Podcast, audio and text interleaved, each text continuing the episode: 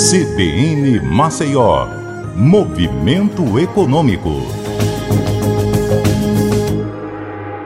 Olá, bom dia a todos. Aqui é Patrícia Raposo de volta com o Movimento Econômico e hoje o assunto é a Ferrovia Transnordestina.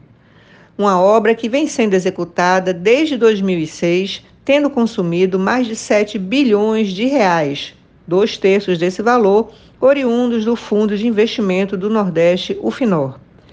A situação dessa ferrovia ganhou novo capítulo no final do ano passado, depois que a Transnordestina Logística, a TLSA, controlada pela Companhia Siderúrgica Nacional, CSN, decidiu excluir do projeto o ramal que passaria por Pernambuco e que ligaria a cidade de Salgueiro, no Sertão, ao Porto Industrial de Suape.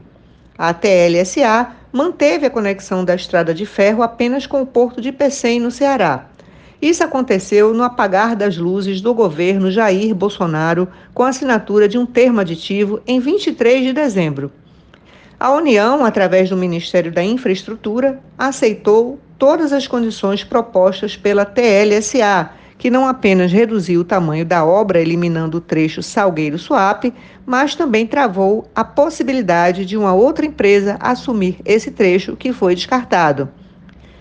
Em um comunicado à imprensa, a TLSA justificou sua decisão culpando a gestão do ex-governador Paulo Câmara de interferir no traçado original da ferrovia com a aprovação da obra da barragem Cerro Azul. Essa barragem é extremamente necessária para evitar as inundações nas cidades da Mata Sul pernambucana. A obra desviou o curso da ferrovia mas o que a TLSA não diz é que isso encurtou o trecho, gerando uma economia de alguns milhões.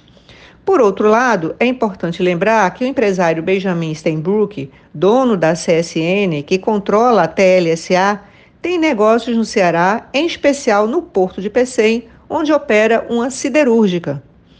Esta semana, o ministro dos, dos Transportes, Renan Filho, garantiu ao senador Humberto Costa, do PT, de Pernambuco, que o Ministério dos Transportes vai realizar novos estudos para assegurar o ramal que liga a Transnordestina à Suape.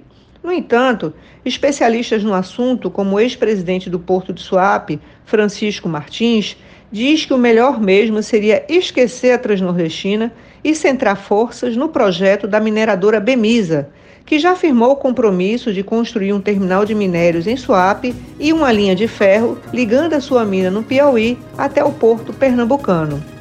Diante de uma obra que se arrasta há quase duas décadas, sugando dinheiro público, cabe uma pergunta. Se o governo federal investe em estradas, por que não faz o mesmo com ferrovias? É isso, eu fico por aqui e até a próxima.